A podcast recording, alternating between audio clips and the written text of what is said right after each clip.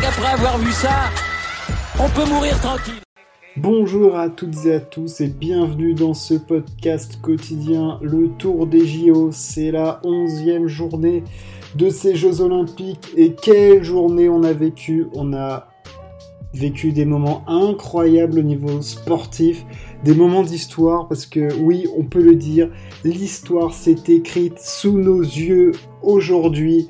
Euh, des perfs de mammouth, les équipes de France de sport collectif ont répondu présente. Enfin, journée de, folie avec des perfs d'un autre, d'un autre temps. On en parle tout de suite.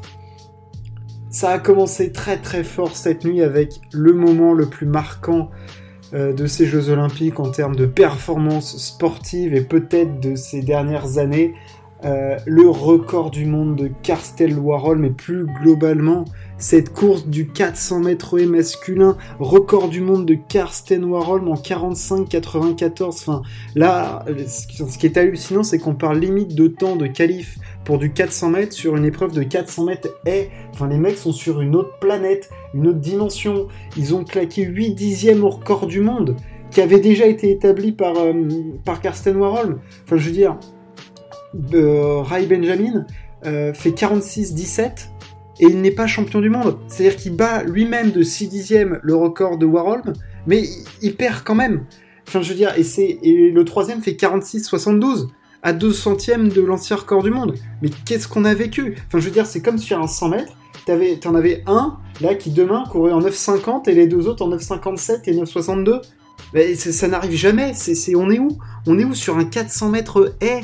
Enfin, une épreuve monstrueuse de difficulté. Enfin, qu'est-ce qu'on a vécu? Mais qu'est-ce que c'est que ce truc? Mais qu'est-ce qu'ils nous ont fait Karsten Warhol, mais Ray Benjamin et, le, Brésilien Santos?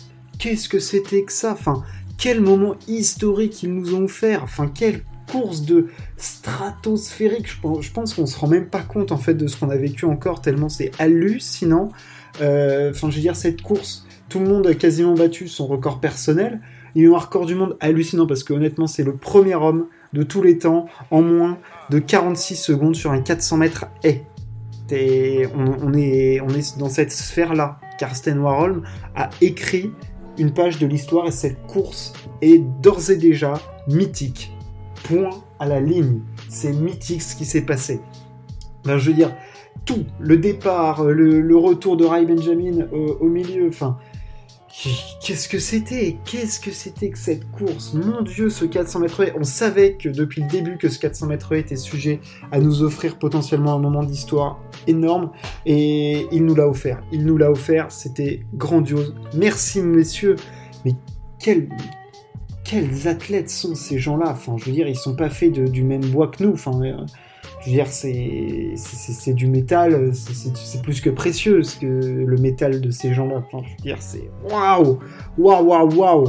Euh, merci, merci de nous avoir fait vivre ça, d'avoir pu être témoin de ça, de cette course de, de mutants. Enfin, merveilleux, merveilleux. Ce qui est merveilleux, c'est, petit euh, les performances des euh, français. En handball, on a mis une branlée monumentale contre le Bahreïn, 42-28. Euh, Top, match hyper sérieux. Enfin, ça, c'est très, très, très cool.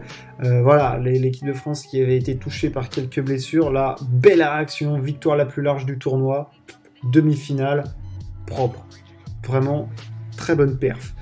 Au basket, on s'est fait peur face aux Italiens. Euh, première mi-temps, c'était très très serré. Et alors après, on a on a passé la, seconde, on a pris 10 points d'avance, puis, puis qu'est-ce qu'on s'est fait un petit peu peur, ils sont revenus à égalité, puis après, paf, on a remis dedans Thomas Hurtel, Rudy Gobert, on a repris nos fondamentaux avec du jeu à l'intérieur, de l'adresse, euh, collectif, Nico Batum, qui a honnêtement fait un match, mais c'est une résurrection de façon cette année, Nico Batum avec les Los Angeles Clippers et là avec l'équipe de France.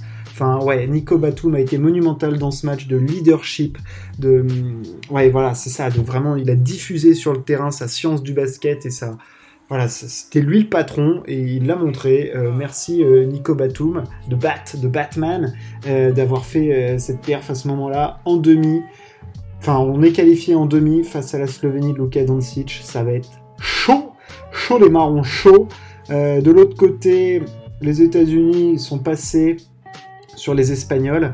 Euh, ça signe la fin de la carrière internationale des frères Gasol, euh, Pao et Marc, qui s'arrêtent là en quart de finale pour ces Jeux. Euh, voilà, les États-Unis sont passés, ils affronteront l'Australie qui a explosé l'Argentine. Euh, et c'est d'ailleurs aussi le dernier match de Luis Cola, donc pas mal de légendes euh, qui tirent leur révérence euh, aujourd'hui entre Luis Cola, Pau Gasol, Marc Gasol. Enfin, c'est des, références hein, au niveau du basket FIBA et pour Pau et Marc encore plus en termes de, basket en NBA. c'est pas les perdreaux de l'année, donc ouais, des grands monsieur qui se retirent de la scène internationale et puis ils nous ont quand même fait pas mal rêver sur les différents parquets du monde. Donc ça fait quand même un petit quelque chose parce qu'ils nous ont accompagnés quand même depuis un certain nombre d'années. Ils ont d'ailleurs les Espagnols bien fait chier quand même. Les Argentins ils nous ont bien emmerdés au dernier mondial, donc euh, ouais. Euh, mais ça fait quand même quelque chose. Et puis la France est là, et puis on va affronter la Slovénie de, de Luka Doncic, et ça va pas être euh, une mince affaire. Parce que l'autre il est quand même sur une autre planétasse depuis le début du tournoi, donc attention. Attention. Et enfin, le volet, mais quelle perf de nos volleyeurs qui battent les Polonais qui étaient favoris, ils étaient menés 2-7-1, c'était compliqué dans le quatrième set, on était derrière et puis on est revenu à coup de, talent, à coup de volonté, à coup de bloc, on a fait un nombre de blocs dans ce match, po, bah, c'est simple, c'était, c'était un mur, un mur, le mur français, et puis dans le cinquième set, Erwin Ngapet a montré de quel bois il chauffait, mais mais de l'autre côté, il y avait du lourd hein, entre Wilfrido Leon. Euh, enfin, je veux dire, c'était du, très très haut niveau. C'était un match sensationnel. Et l'équipe de France est en demi-finale. Euh, c'est énorme pour euh, la dernière de Laurent Tilly. ouais, non, non, non, non. Énorme performance. Enfin, voilà, les sports co-français chez les hommes grosse, grosse journée, très très bonne journée, ça fait très plaisir. On est en lice pour encore euh, des médailles, donc ça c'est exactement ce qu'on veut. Et puis, euh, et puis voilà, parce que c'est vrai que la course aux médailles aujourd'hui, ça a été compliqué. On s'attendait à l'athlétisme, on avait deux chances potentielles avec Renaud Lavillenie et Alexandra Tavernier. Alexandra Tavernier a fini quatrième du concours euh, au marteau, remporté euh, une troisième fois euh, aux Jeux Olympiques par Anita Vlodarchik qui écrit l'histoire. C'est une grande, grande dame de l'athlétisme, triple championne olympique, trois fois consécutive au lancer de marteau. Tokyo, Rio, Londres. Anita Vlodarchik écrit l'histoire de son sport. C'était la première femme à lancer à plus de 80 mètres et là c'est la première à avoir trois titres consécutifs olympiques. Bravo madame, bravo, vous êtes une très très grande athlète. Euh, ouais, il n'y a rien à dire. Elle a profité de, la méforme des, des, Américaines qui sont passées complètement à côté de leur concours. Euh, Vlodarchik a dominé, mais Alexandra Tavernier fait quatrième. Euh, elle était extrêmement déçue, on la comprend, elle visait clairement une médaille, elle l'a dit, hein, elle n'était pas venue pour faire quatrième, donc euh, voilà, médaille en chocolat, médaille de... Elle la voulait pas, cette médaille. Clairement pas. Donc, ouais, non, non, non, non, c'était, un petit peu dur pour, pour Alexandra Tavernier. Ce qui était encore plus dur, c'est le concours à la perche. On attendait Renaud Lavillenie qui voulait aller chercher une troisième médaille olympique après le l'or de Londres et le l'argent de, Rio où il était sorti sous les sifflets du public. Euh, Thiago, Thiago Bras da Silva qui nous faisait un concours euh, qu'il n'a jamais ressorti et qui ressortira probablement jamais. Il avait décidé de passer les 6 mètres à ce moment-là. Et là, il venait, alors certainement pas pour l'or, parce que euh, bah, il y a Armand Duplantis qui est sur une autre sphère, mais euh, pour, pour décrocher médaille. En plus, il n'y avait pas Sam Kendricks, donc euh, bah oui, tu t'attendais à ça. Et puis, Renault s'était malheureusement blessé avant le début de, de la compète. Et à l'échauffement, il s'est vautré, grosse chute, talonnade, il se blesse au pied droit. Son pied gauche était déjà bien amoché, enfin, le pauvre, il était en kit avant de commencer le concours. Enfin, je veux dire, c'était terrible. Il boitait, euh, il fait l'impasse direct à 5,55. À 5,70, il passe au courage parce que c'est un champion en mental hors norme. Enfin, je pense que c'est monstrueux ce saut, je trouve, parce qu'il y a tout dans ce saut. Il y a l'abnégation, la détermination, la volonté, le courage, la force, le talent. Il y, a, tout dans ce saut parce que le mec, il est blessé aux Jeux Olympiques. Son objectif de la saison, son seul, il se pète avant, il se blesse pendant et il arrive à passer 5,70 du premier coup. On a vu toute la rage qu'il y avait, mais après il n'y avait plus rien. Enfin, je veux dire, il a, dû faire des impasses. Ce qui est frustrant, c'est de voir que les barres à 5,92, il les a dans les jambes parce que blessé, il est à deux doigts de passer.